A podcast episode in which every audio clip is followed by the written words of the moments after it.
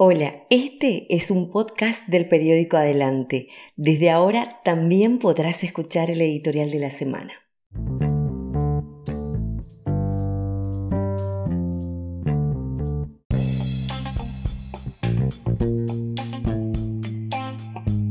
Nosotros y ellos. Editorial del 12 de octubre del 2020.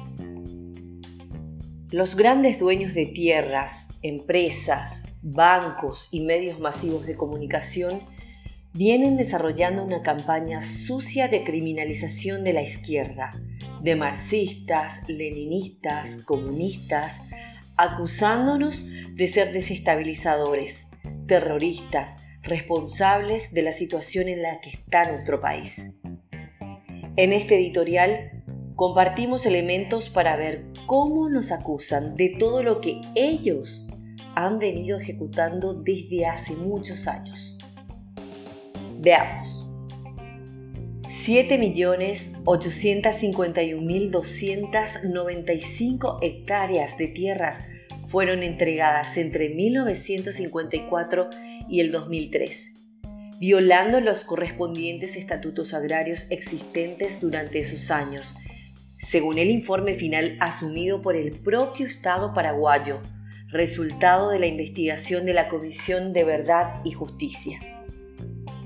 Para hacernos una idea, toda la ciudad de Asunción cuenta con unas 11.700 hectáreas, o sea, las tierras malavidas, robadas, usurpadas, invadidas por la mafia agroganadera, representan un territorio similar a 671 ciudades de Asunción. Y todos los gobiernos que atropellaron para usurpar estas tierras lo hicieron defendiendo los intereses de las familias millonarias y entregando territorio a miembros de esas familias y a fieles defensores de los intereses de las mismas. Fue la derecha la que cometió este delito, o dicho de otro modo, fueron los dueños de empresas, tierras, bancos quienes impulsaron y se favorecieron con esta política.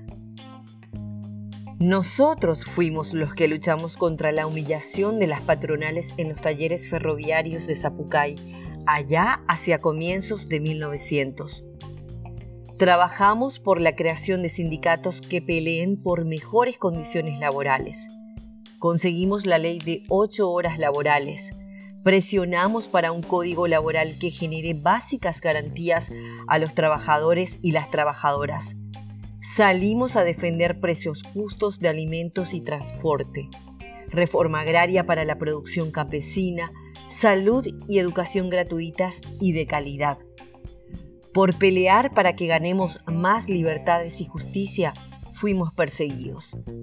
La clase explotadora inventó varias mentiras para que las luchadoras y los luchadores seamos vistos como criminales, cuando en realidad estábamos ejerciendo nuestro legítimo y digno derecho a la rebelión ante la injusticia y el terrorismo de Estado.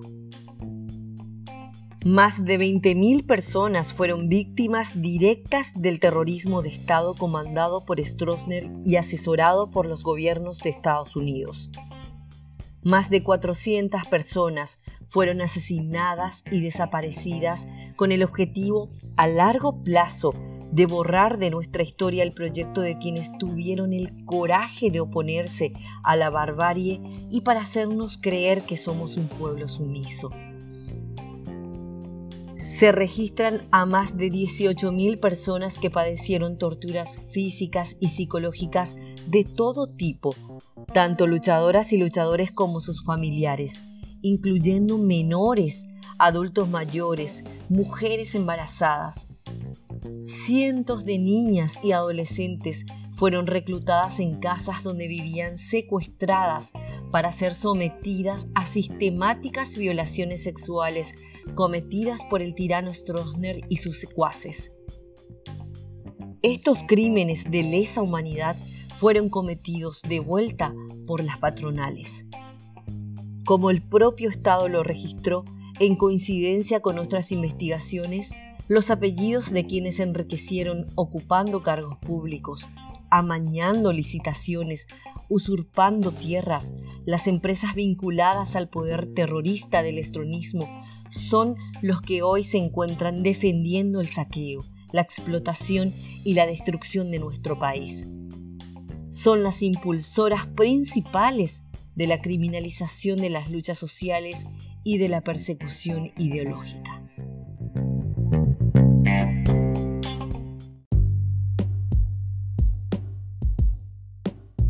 Las trabajadoras y trabajadores del campo y de la ciudad fuimos quienes desarrollamos las grandes experiencias de producción colectiva agrícola, ganadera y manufacturera.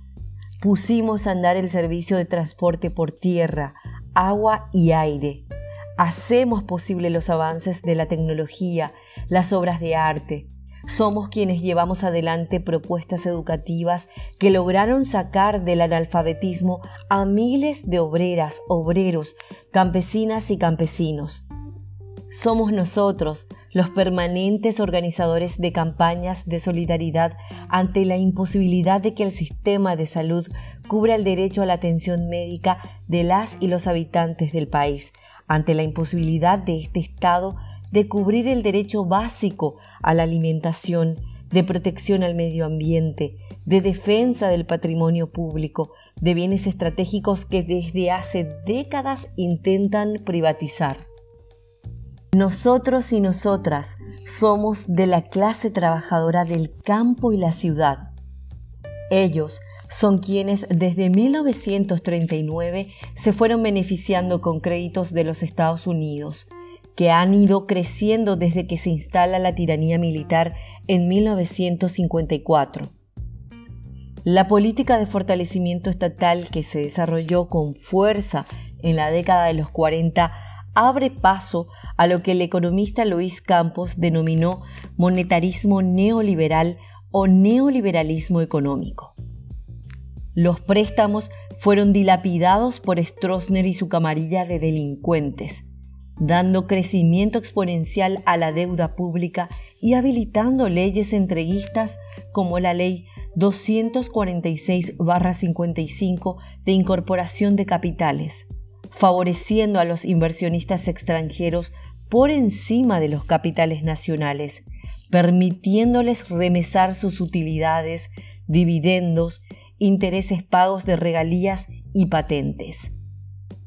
A esa política de liberación económica se sumó todo tipo de corrupción y saqueo con el tráfico de influencias, la evasión de impuestos, contrabandos de todo tipo a gran escala y el inicio del narcotráfico.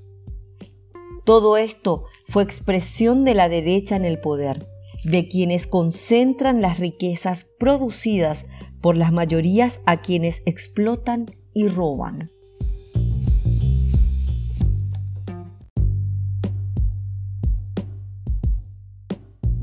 Nosotras y nosotros impulsamos la paz mundial, luchamos contra la bomba de hidrógeno, enviamos brigadas de paraguayos a luchar junto a los pueblos de España y de Francia contra el fascismo terrorista sostenido y financiado a nivel mundial por los oligopolios. Venimos tratando de comprendernos mejor entre seres humanos, esforzándonos en superar nuestras miserias, insistiendo en que mientras el Estado sea incapaz de garantizar la igualdad de oportunidades materiales para todos sus habitantes, para una vida digna, con alimentación sana, trabajo, tierra, vivienda, salud y educación, será imposible que haya paz. Nuestro país no se desarrolló industrialmente. Tuvo y tiene una educación mediocre, bajísimo desarrollo de la investigación y las ciencias, un sistema de salud que excluye a los pobres de la posibilidad de acceder a una buena nutrición, a atención básica en torno a enfermedades comunes como las de índole respiratoria. Los patrones no respetan las leyes laborales y existe una enorme desigualdad en donde hay más de 1.800.000 personas en situación de pobreza más de 300.000 en situación de extrema pobreza y más de 7 millones padeciendo todas las consecuencias del saqueo y la desidia del Estado manejado por los ricos y los súper ricos que no llegan a 2.500 personas y que son quienes dirigen esta propuesta hambreadora y corrompida. Ellos son quienes están en el poder desde hace más de 100 años. Son los Guasmosi, los Cartes, Viersi, Sucolillo, Zavala y otros más, favorecidos en buena parte de su acumulación fraudulenta de riquezas por el estronismo. Estas comparaciones que estamos realizando las podemos intercambiar y sostener donde sea y frente a quienes estén dispuestos a dar debate. La miseria de nuestro país es el resultado de varios años de administración y ejercicio del poder de la derecha, o sea, de las patronales.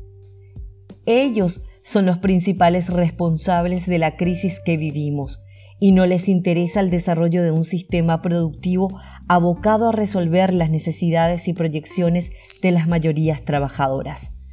A ellos les interesa seguir encontrando ventajas para ganar más y más dinero. Esta gente está representada en el Estado por una mayoría compuesta por las bancadas colorada, liberal y patria querida. Así como nos hicieron mucho daño, tanto material como moral, las mayorías trabajadoras hemos venido generando numerosas experiencias de luchas, derrotas y victorias de las cuales sacamos valiosos aprendizajes. En esas experiencias, en la identificación de la enorme fuerza que tenemos como clase, en la recuperación de confianza, respetando acuerdos y buscando la unidad desde abajo, desde los lugares de trabajo, vivienda y estudio, se encuentran las claves para superar esta crisis y construir un Estado al servicio de la clase trabajadora, con probada honestidad y sensibilidad, leal a los acuerdos y con la valentía para oponer resistencia, realizar una contraofensiva y disputar poder con posibilidades de victoria. Ellos están y permanecerán en las cloacas de la historia. Nosotros seguiremos el legado de belleza y dignidad capaz de transmitir esperanza y hacer posible el futuro.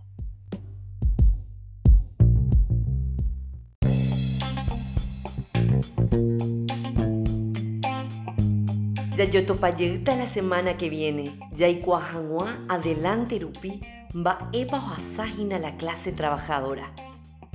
Ñañejo en